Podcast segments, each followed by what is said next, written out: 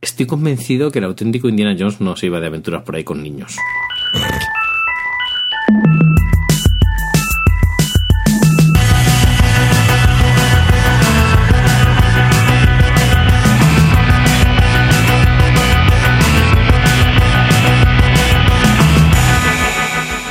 ¡Hey! Yeah! ¡Ey! ¡Ey! ¡Hey, ¡Eh, what's up? Ah. Hola Andrés. Hola, Naum. Hola Andrés, ¿cómo estás? Hola, Andrés? podemos hablar como si fuéramos personajes de cómic. O podíamos hablar como si fuéramos actores. Si quieres, sí. Yo siempre he querido hablar como si fuera un actor. Siempre he querido desear desear ser un actor, pero nunca he conseguido desearlo. El problema es que no has intentado con suficientes ganas. O sea, no puedo ni no puedo ni, ni, ni desearlo, o sea, no es conseguirlo, sino desearlo, no puedo desearlo. ¿Quién quiere ser un actor? ¿Quién quiere matar a un niño? ¿Trump? ¿Tú viste esa película? ¿Es una película? Claro, di- y un disco. ¿Who Wanna Kill a Boy? No, es, es una, es una película de, de Narciso Ibáñez Serrador. Ah, pero era de las películas para no dormir. Creo que no, creo que esta es de las de las pelis oficiales, no de porque las pelis para no dormir eran para esa serie que tenía televisión o algo así, ¿no? La de Sí, eran películas para televisión. no Pues no, se no, estrenaban no. en cine hasta donde yo sé. esto era una película película de las de, de las de verdad y luego también era un disco de Penélope Trip. Ah, tú ya sabes que yo el rollo este indie no lo manejo mucho en realidad, ¿no? Aunque me trabajé... De los 90. Pero te acuerdas Claro. de Penélope Trip, ¿no? Sí, sí, me acuerdo perfectamente del grupo, lo ubico, pero no los, no los domino ni los controlo, ni me gustan. Pues Si me gustaran los dominaría y los controlaría un poquito más. A mí en, en su- en los 90 sí que me gustaba, bueno, me gustaba este, precisamente este disco, el de quién puede matar a un niño. y, y yo lo escuchaba sin ser especialmente consciente de que esta gente no cantaba en ningún idioma, eran como Sigur Rós. ¿Pero de verdad? ¿O era como los planetas, que también son un poco como Sigurdos? No, no, de verdad, de verdad. O sea, cantaban sin cantar, decían sin decir, hablaban sin ¿Hablar? abrir la boca, dormían sin cerrar los ojos, Ajá. comían por los ojos, comer por los ojos. Pues ese disco está muy, muy gracioso, me acuerdo de que lo escuchaba en casete. En casete. En casete. Tenías casetes de grupos indies. Eso es sí. súper guay, tío. ¿Pero comprado o una cinta, una JVC ¿Qué va? o una ¿Pero qué TDK de 90? Ahí. Pero si, no- si no sé ni, ni si dónde, ni, ni dónde se compraban la- las casetes. Los pocos CDs que tenía en aquella época yo me los compraba por correo. ¿En tiendas tipo o en Discoplay? En disco, en tiendas tipo, pero sobre todo en, en Hit Shop. Hit X- Shop. XOP. Hit Shop, que era como Ostras, un ahí poco sí más que me matas. especializado y tal. Era un poco, un poco, era un poco más indie, Hit Shop. Y yo me acuerdo que muchos de los discos que luego fueron míticos, yo los veía ahí. Claro, en aquella época no había ni reseñas musicales. Bueno, sí, quiero decir, había prensa, pero no había. No mirabas en internet las valoraciones ni nada. Entonces tú te enterabas que había salido un disco de alguien porque salía en el catálogo que te enviaban cada mes y veías la portadita y no sé qué y ponía Suede y ponía Dogman Star y ponía 15 euros. Y tú Claro, veías, ah, Bueno, Pondría incluso eh, mm, Pesetas, 2.500 pesetas, pesetas, ¿no? Claro, claro. Joder, lo que no me acuerdo es cuánto costaba el. ¿Cuánto costaba el envío? No me acuerdo. Yo no me acuerdo. Yo, yo recuerdo el catálogo de Discoplay que llegaba siempre a casa y era brutal. Joder, era enorme el de Discoplay, ¿eh? Era increíble, era como, como unas páginas amarillas pequeñitas todos los meses. Y tenían de todo, me acuerdo, tenían mogollón de merchandising, ofertas de packs con camiseta más discos que ahora ya prácticamente ya no hay, ¿no? Claro. Cuando sale un disco ya no tienes ese rollo de CD más camiseta. Y además no era caro, era rollo, pues a lo mejor mm, 2.000 pesetas, ¿no? 2.000 pesetas que son 12 euros, ¿eh? Si ahora un lanzamiento cuesta 12 euros, ojo, ¿cómo, cómo ha cambiado la industria? Eh, yo me he comprado algún disco en estos años que te venía con un póster o algo así, pero con camiseta. Mira, yo el último que recuerdo que se haya hecho algo así era, fue- creo que era el primer disco de Maga o el segundo disco de Maga que se lo compró un amigo eh, en Limbostar y en la página web de Limbostar si lo comprabas, ¿no? Era como los primeros esto de, de comercio electrónico de páginas de discos, de discográficas que vendían directamente y te, había promociones de eso, de camiseta más el disco. Pero es lo último que recuerdo. Es que las camisetas ya no se llevan, tío. Como que no se llevan, joder. No, no porque no se llevan las camisetas porque ya la gente, como solo sale con el, en el avatar la cabeza, pues ya de la cabeza para abajo no lleva nada, ¿sabes? Porque estamos en el mundo de internet, en el mundo de las ideas. Pero luego aún hay que hacerse fotos en Instagram y selfies. Y entonces tienes que sacar diferentes modelitos de camisetas, o sea que sí que necesitas camisetas. De hecho, necesitas varios outfits para poder cambiar las fotos de Instagram. Chiqui, haz un selfie, un selfie, Un selfie, claro. haz tu selfie. Oye, ¿y tú, te- tú fuiste consciente del cambio que pasó en Discoplay que de repente empezaron a ofrecer rollos como objetos de coleccionista, de muebles, eh, cosas frikis rusas y cosas así? ¿Tú te- ¿A ti te suena eso? Me quiere sonar, me quiere sonar, aunque ya también lo estoy llevando a los catálogos de estos raros de, de los aviones, pero lo que, me quiere sonar. Es que yo lo leí luego en, en- en alguna entrevista que le hicieron al- a, los que hicieron Discoplay en su día, que, que al parecer llegaron a un acuerdo con una distribuidora o con un intermediario, con, no, no sé con quién era, con alguien de Rusia que les sacaba cosas a muy buen precio, entonces de repente tuvieron un almacén lleno de muebles y de cosas rusas. Jolín. Y claro, lo metieron en su canal de distribución que era el, el- los, los estos, los, los folletos que llegaban. Folleto, qué palabra más bonita, ¿eh? Folleto. Un anuncio, atención, ¿eh? Anuncio de la, de, de la revista Mil Anuncios. Vendo estos seis boletines o guías de la Hit Shop de los años 95 y 96. Los números 21, 25, 26, 27, 29, ¿eh? A, nu- o a- a un euro la unidad. Es que estoy viendo, joder, qué flashback las portadas de la Qué Hit fuerte, Shop. ¿no? Sí, sí, mira, estos sí que tienen como pequeños articulitos de los. pues Yo, mira, aquí hay uno de los Ramones, los Cranberries, de Go Betweens. Este era como más, mucho más finita que la que la Discoplay, Sí. eh, pero era como mucho más de, de indie. Y, ojo, jolín, guía multimedia, octubre, pero ¿qué es esto? Que se, llama, o sea, se llamaba guía multimedia, ¿eh? Ojito. Guía O sea, este- multimedia. este- esto que es. Madre Y, y lo que nunca se me, nunca se me olvidó es que eh, la, la pequeña revistita, las grapas que tenía eran también un poco como arandelas, ¿sabes? Las grapas como eran como que Así sobresalían. Ah, Pues que eran so- como sobresalían rayitas. como rollo para Sí, que sí. se podían archivar, ¿no? Exactamente. Qué fuerte. Qué fuerte, qué fuerte.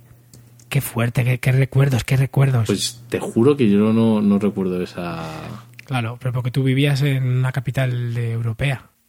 Sí, Yo vivía en un pueblo. sí, no sé. Allí no había tiendas de discos.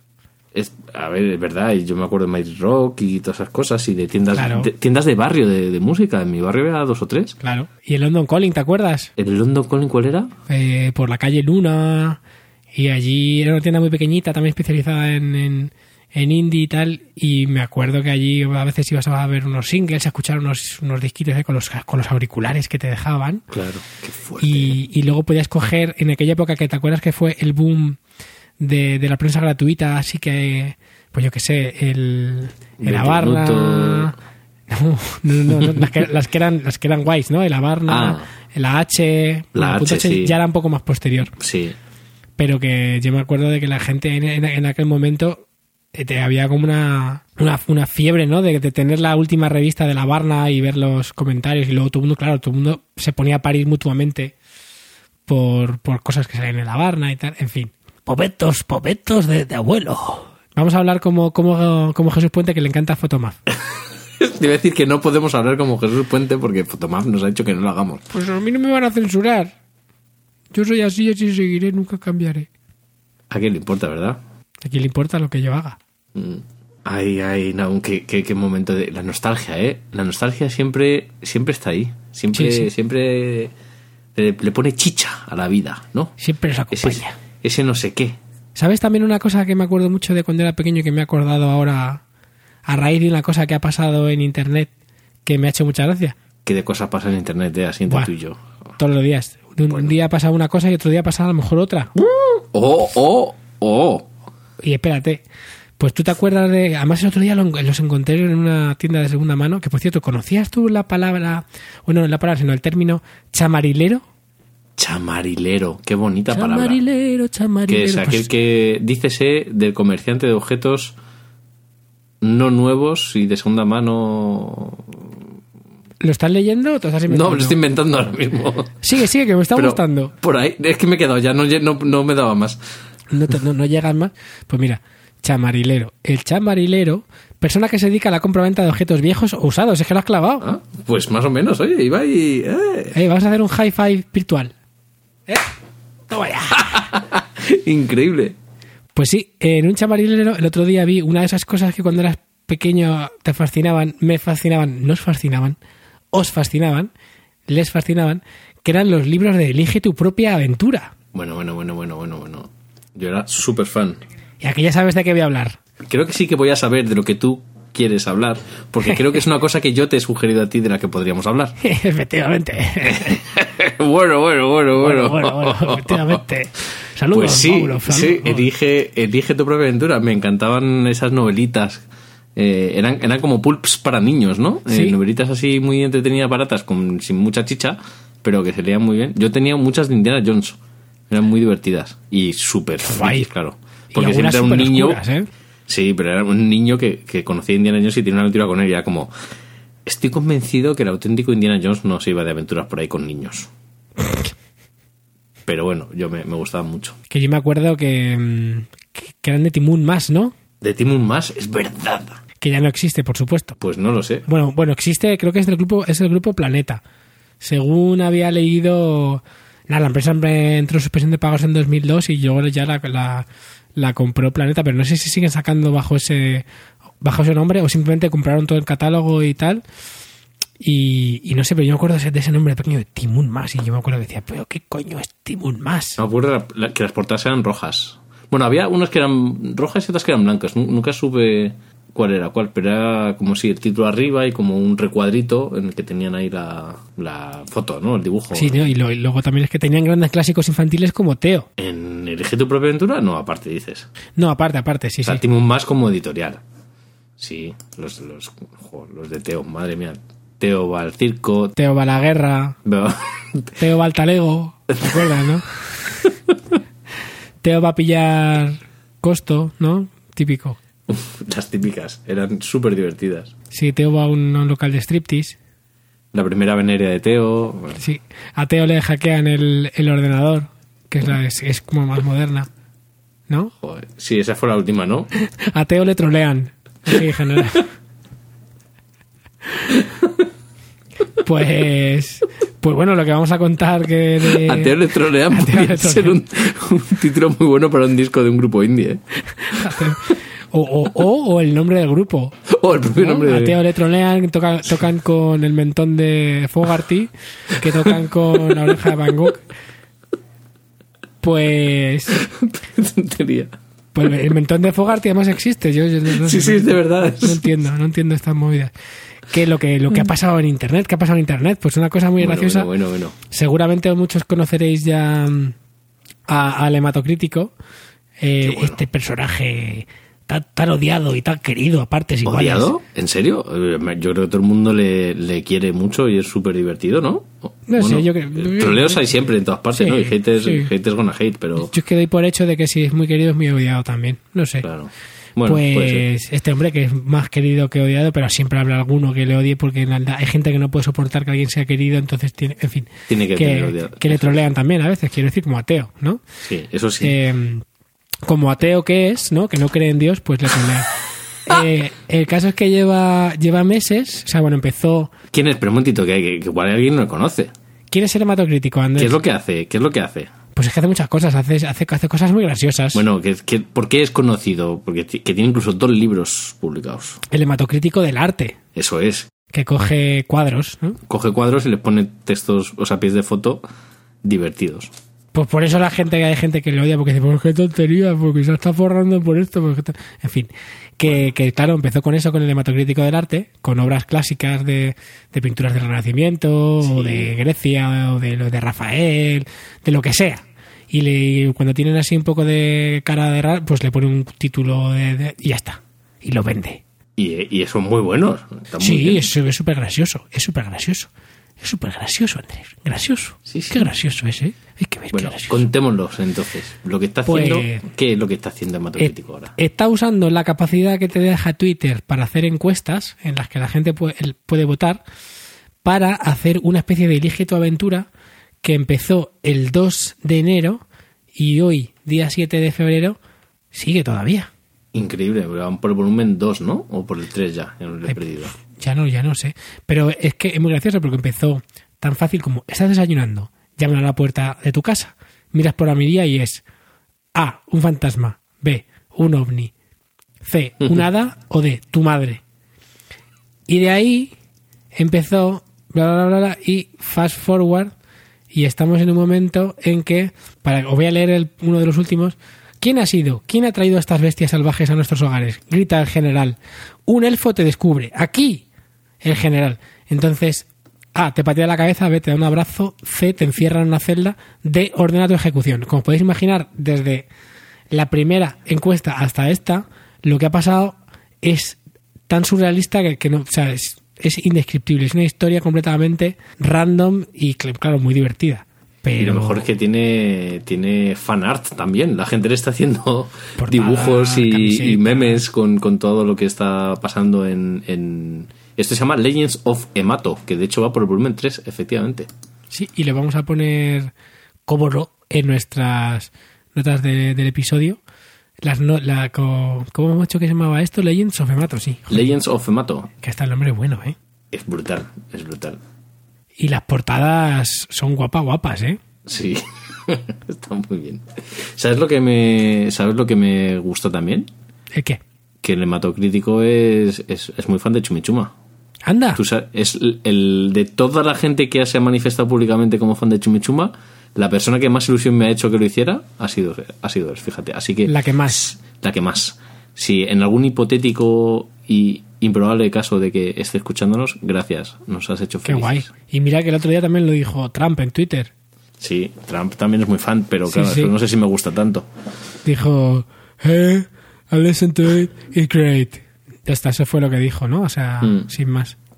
Por cierto, hablando de, de memes de Trump, o sea, de Trump, bueno, que es un meme en sí mismo, me encanta Trump Draws, que es la mejor cuenta de Twitter que existe ahora Ay, sí, sí, mismo sí. en la actualidad. Sí, sí, sí, sí, sí. Que es cuando firmó el acta de... ¿Fue, fue la de la ley del, del muro de Sí. los inmigrantes? Bueno, ¿fue la del muro o fue la de la de la inmigración? Es la misma, ¿no?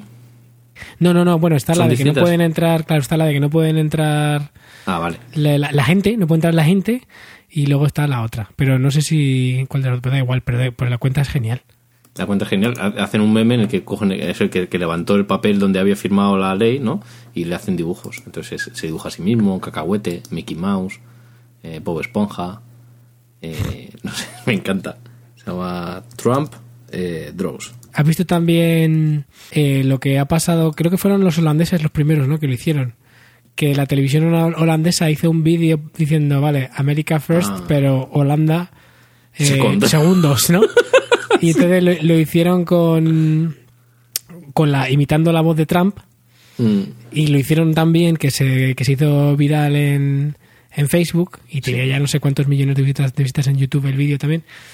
Y, y se han apuntado un montón más de países. Entonces se han apuntado, a, que si no me equivoco, Austria, Alemania eh, y, luego, y luego ya países como Lituania. eh, no sé, hay, o sea, como media Europa ha hecho uno, aunque sigue siendo el mejor el de... el primero, el original, primero. el único, el genuino. Le vamos a poner también... lo- ¿Qué pasa este José, Luis- José Luis Moreno? Está ahí un poco. que lo vas a poner en las notas. Lo voy a, tengo- hay un artículo Sí. que tengo que, te- que recopila. Mira, aquí está. Que recopila los vídeos y, y está gracioso. O sea, sobre todo, te puedes ver tres o cuatro muy gustosamente. Pues vamos a poner eso. Porque ¿dónde están las notas de- del programa, Naum? Pues estar en el, en internet, eh, a tres. Y que buscas ahí, bu- buscas- entras en internet y pones buscar notas del programa. Eso es, y ya está, ya te, Y ya, Este te y ya sale. aparecen las nuestras en concreto, ¿no? Y las de este episodio. Efectivamente, porque es que porque Google es más listo que los ratones colorados. Joder. Que siempre me he preguntado, ¿qué pasa con los ratones colorados, Andrés? Los ratones colorados. Eh, que son ¿Eh? rojos, son sé, comunistas, son de izquierda. No sé, pero son, son muy listos. Pero en cualquier caso, seguro que los ratones no saben que las notas del episodio están en errordeconexión.com. Como siempre, con tres dobles delante. Así llamas desde fuera de Madrid. Efectivamente. Uy, qué recuerdos. Oh. Es que como estamos en rollo nostalgia noventera, pues me ha- Oye, hablando de aventuras, que acabo de acordar, ¿tú te acuerdas de Hugo? ¿De Hugo el de, el de Carmen Sevilla? La- claro, era una, era una especie de aventura gráfica que se jugaba a través del teléfono, en directo en la televisión. ¿Tú, ¿Tú crees que había algún programa en televisión en aquella época más timo que aquel? Me estás quitando la ilusión, estás diciendo que eso era un, un timo, que no era de verdad. Jolín, que cuando pero- pulsaban la tecla 3 del teclado no hacían mover a Hugo en directo en la tele. Yo creo que había un tío con un mando y escuchando con el auricular y cuando escuchaba pi, le daba el botón. Pero le daba cuando le daba la gana a él. Porque no puede ser que la gente fuera tan, tan mala. Dios, era desesperante, ¿no? Hombre, te digo yo que la tecnología esa no era muy desarrollada como para que fuera súper precisa, ¿no? No sé, pero era, era yo me acuerdo que, que, que lo veía y me desesperaba vivo. Era como, por, por favor. Hugo es la estrella. Y la gente luego podía jugar luego en su casa, podía comprar el juego o juego algo así. Ay, No tengo me- ni idea. estoy viendo capturas que te acuerdas que, que ibas en unas vías y tenías que cambiar de vía. Claro, porque si acaba la vía tienes que saltar a otra. Ah, y luego había otro que iba, que ibas corriendo y venían unas piedras rodantes. Sí, bueno, en realidad he dicho aventura gráfica, no era aventura gráfica, era más un juego de plataformas, ¿no? Sí, era como que tenías que darle al botón, claro, pero luego yo siempre preguntaba, ¿cuándo había que darle al botón? ¿Había que darle en el momento o, un- o antes? Hombre, evidentemente un poquito antes, porque si no, porque fallaba tanta gente que estaba claro que no, no le daban tiempo. Ah, y luego había otro que estabas como en una caverna, tenías que ir cogiendo cosas. Qué recuerdos, esa, la gente llamando para jugar un videojuego por teléfono. Sí, sí, muy friki. ¿Te imaginas eso ahora? ¿Eh? No sé, ¿eh? ¿Cómo? ¿Cómo? ¿Eh? ¿Eh? Pero- Ar- Hugo, quiero jugar a Hugo, quiero jugar a Hugo. Es, un- es como, como, como, no sé, como que de pronto puedes jugar a, a la máquina relativa gratis, ¿no? Yo quiero jugar a Hugo. Pues la verdad es que molaría. ¿Nadie se le ha ocurrido? No sé, seguro que Pues la está por verdad es ahí. que el juego era un poco malo, ¿eh? Era Y malísimo. además era un sacacuerdos para un 906 o un 902, ya no me acuerdo. Era 906 al principio, ¿no? Y luego era, no- Mm. era 906 y luego ¿qué era?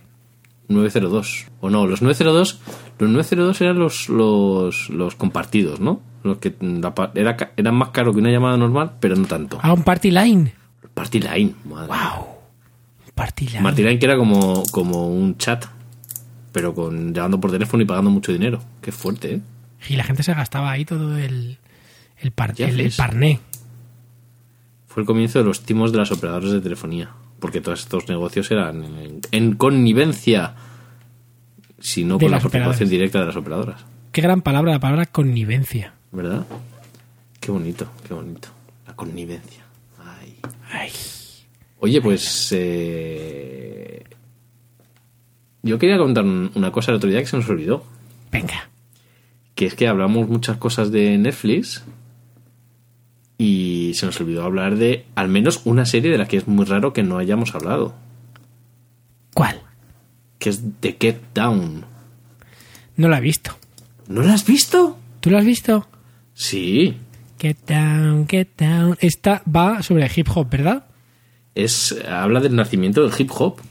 Cuenta toda la, la- la erupción de, del funk, el soul con la música latina en las calles de Nueva York en los 70 y, y está muy guay. ¿Te ha gustado mucho? A mí me gusta un montón.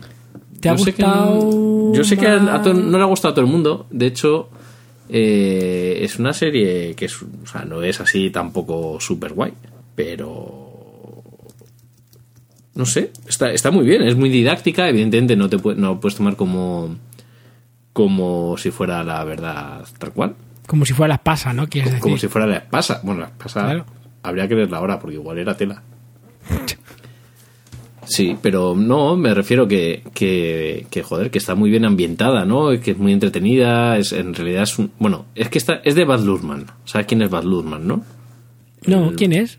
Pro- El productor ejecutivo eh, y director de películas eh, muy, muy, muy, muy conocidas y muy premiadas como eh, Moulin Rouge, Anda. eh, Australia, Romeo y Julieta, y de hecho, yo voy a decir una burrada, que es que me parece que hace siempre la misma película que la historia de amor entre dos mm, personas eh, y que es imposible y que al final acaba triunfando el amor.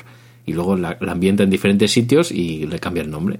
Y esto es un poco así la historia. Es la historia de, mm, de un chico que se enamora de una chica, el chico le flipa la música y es un poco el que empieza a montar un grupo que a- aglutina, digamos, todo lo que es el origen de, del hip hop, ¿no? Y te lo cuenta a través de la historia de cómo él monta ese grupo con un MC, etcétera, etcétera, y con varios, ¿no? Y cómo cada uno rapea de una forma determina- determinada, etcétera. Y, y luego con una chica que canta y que en realidad lo que le gusta es cantar cantar eh, disco, música de disco, pero su padre es un es decir, reverendo, pastor, es un pastor porque son Ajá. eh, puertorriqueños. Y claro, no le deja cantar la música disco, que era o sea, música para folleteo y para esas cosas. Qué Y curioso. está muy bien, está muy entretenida. El reparto está bastante bien. De hecho, el, el padre es Giancarlo Espósito, que es este actor que sale en un montón de series y es un secundario súper súper típico. Y no sé, a mí, a mí me ha gustado, me, me ha gustado bien. De hecho, es- parece que es la serie más cara de la historia de la, de la, de la vida. ¿Qué Del dices? mundo Sí. mundial. De, de Netflix. Sí, porque es carísima. Claro, Baz Luhrmann es conocido por, por no poner reparo a hacer las cosas más megalómanas del mundo, ¿no? Si te acuerdas Ah, de sí. Moulin Rouge, por ejemplo. Bueno, sí, sí, sí, la verdad es que sí. O sea, que la serie tiene ese, ese nivel de producción, casi. Bueno, no. Es que tiene muchísima postproducción, imagínate. Y luego aparte es que tiene asesores a todo el mundo, ¿sabes? Todos los que... a Grandmaster Flash, por ejemplo, Sí, eh, creo que es asesor de la, de la propia serie, ¿no? aparte para tener un tener allí un, un papelito, ¿no? O sea, bueno, no él como actor, sino alguien que le interpreta a él en- cuando era joven. sí. Y ah, ¿quién, quién más aparecía como asesor? No sé, un, mo- un montonazo de, de gente. Eh, po- buscaré algún artículo y lo ponemos por ahí para, para ver los problemas que ha tenido Netflix con el coste de la serie. De hecho, la han dividido en dos partes. En vez de hacer la temporada del primero, para ir dándole partido, sacaron el año pasado la primera parte, que eran seis episodios, y la segunda parte sale este año. Solo seis episodios. Él te iba a preguntar si iba a ser Mm. una serie que iba a tener continuidad o que iba a ser solo una temporada y terminaba.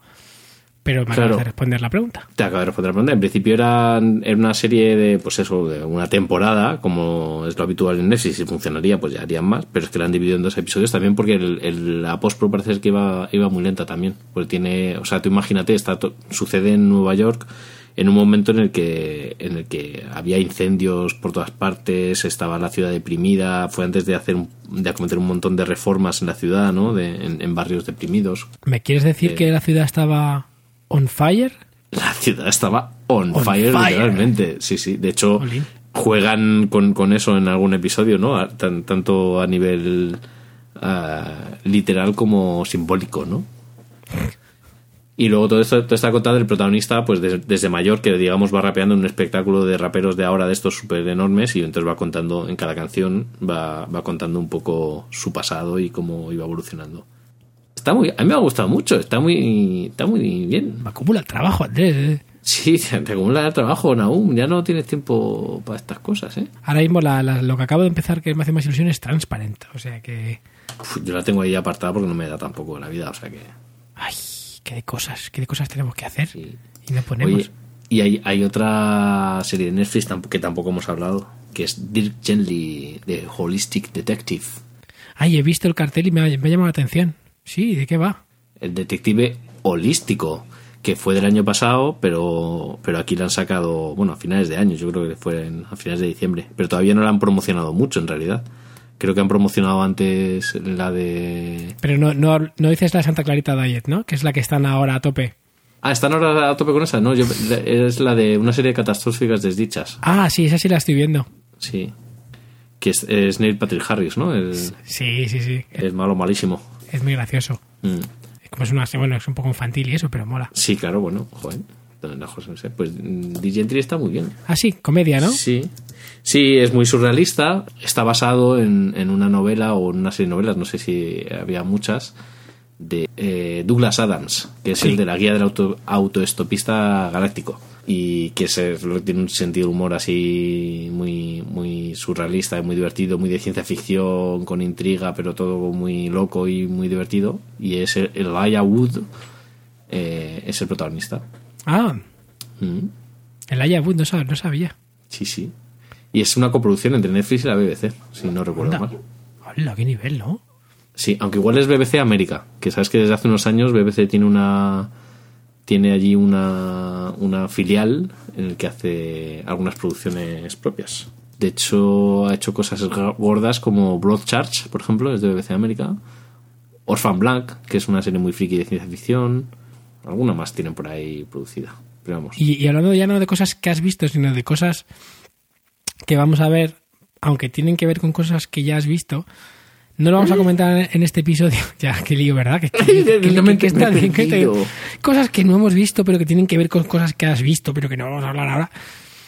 Eh, me ha dicho un pajarito Sí, que, que por la llegada de, de la nueva película de la nueva película de Dune, te has puesto, te has venido muy arriba y te has puesto a, a- a sacar ahí información sobre, sobre todo, todo lo que ha pasado con Dune en, en el, multo- en el mundo multimedia. Y que lo vamos a hablar en un capítulo próximo, ¿no? Bueno, a ver, esto, esto, vamos a contextualizarlo un poco. Eh, la noticia, que es la importante, que es la que hay que hablar.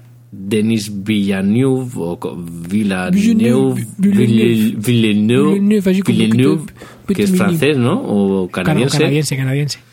eh, que es el director de A- Arrival, de La Llegada, que hablamos muy bien el otro día de ella porque nos encanta mucho, muchísimo. Y de Sicario, y de Incendios, y de Prisoners, que es uno de los mejores thrillers de la última década. Toma ya, uno de los mejores thrillers. Esa es frase de, de poner ahí en el tráiler, ¿eh? Uno de los mejores thrillers de la última década. Naum García, error de Un conexión, torrente ¿no? de emociones apabullante. Eso es, esa onda. Claro. Esto ya lo estamos usando demasiado, ¿no? Frases lapidarias, ¿no? Hay que, hay que, hay que decirlas. Frases lapidarias. Eh, pues que va a dirigir el reboot de Dune, de Dune, de Frank Herbert. Yes. Oh, yeah, yeah, yeah. Lo confirmó eh, Brian Herbert, que es el hijo del- de, de Frank Herbert, el, el autor original de la, la primera novela y de la primera saga, o los primeros libros de la saga, eh, que lo iba, lo iba a dirigir eh, con Legendary Pictures eh, de- como productora. Y la verdad es que es una noticia francamente interesante que un tío como este haga una película porque no tengo muy claro si va a ser televisión o eh, película por- o, fi- o- vamos o sea para hacer una serie o para hacer una película porque tienen los derechos de las dos cosas y la verdad es que Dune es probablemente la obra de ciencia ficción por todo lo que implica y la influencia que ha tenido tanto la película o sea tanto la novela como la película no nata de Alejandro Jodorowsky y la película de David Lynch así que Que te ha encantado. ya lo comentaremos, ya lo comentaremos. ya lo- no voy a decir nada. Vamos, vamos a hablar de ello Sí, en sí, el de- próximo episodio tranquilamente y vamos a hacer un especial monográfico de error de conexión hablando de Dune. La película, la obra, pero no. Es que había un grupo bacala, tío, en los 90 que se llamaba Dune, qué mala suerte, ¿verdad? ¿En Había un serio? grupo de- Sí, sí, sí. Pero lo que te iba a decir, digo, este señor Denis Villeneuve, Villeneuve Vill- Eh, ¿Qué Villeneuve. pasa? Que, que- que es el señor de los, de los reboots, porque está también, si no me equivoco, estará trabajando ahora mismo en la nueva versión de Blade Runner. En Blade Runner 2049, no sé, es la que se esté en este año, o sea, no se puede trabajar mucho más, ¿no? Pues es la que está, pues la que va a salir en octubre, sí, sí. ¿Y esa la ha hecho él también? Sí, sí, sí. Sí, sí, sí, sí, oh sí, my sí. god, Sí, sí, sí, sí, sí. sí. Tú imagínate, o sea, esto, bueno, es el equi- un equivalente lejano a ser J.J. Abrams y que primero te envíen, te, te envíen a hacer eh, Star Trek y luego Star Wars, ¿no? Un poco, o sea, es como, venga. A Es ver, que es muy fuerte. salvando las distancias, ¿no? Pero venga, Blade Runner y luego hazte tú una nueva de Dune, a ver qué pasa. Porque, jo, es que sabes, qué movida, sabes. Es que flipo. ¿Cómo te quedas? Me quedo Catacroker, porque tú sabes que eh, es que es muy gracioso porque en un principio Dune la iba a dirigir Ridley Scott. Bueno, la versión que hemos visto, la que hizo David Lynch, la iba a dirigir eh, Ridley Scott. Joder, pues hubiera sido otra película, ¿eh? Pero es que es más friki que... Bueno, ya hablaremos de esto. Contente, Andrés, contente. De hecho, vamos a dejarlo aquí si te parece. Venga, dejamos el cliffhanger. Y ya seguiremos hablando de Dune y todo lo que hay alrededor de Dune en el próximo episodio de Error de Conexión. Si Dune quiere. Hasta luego. Adiós.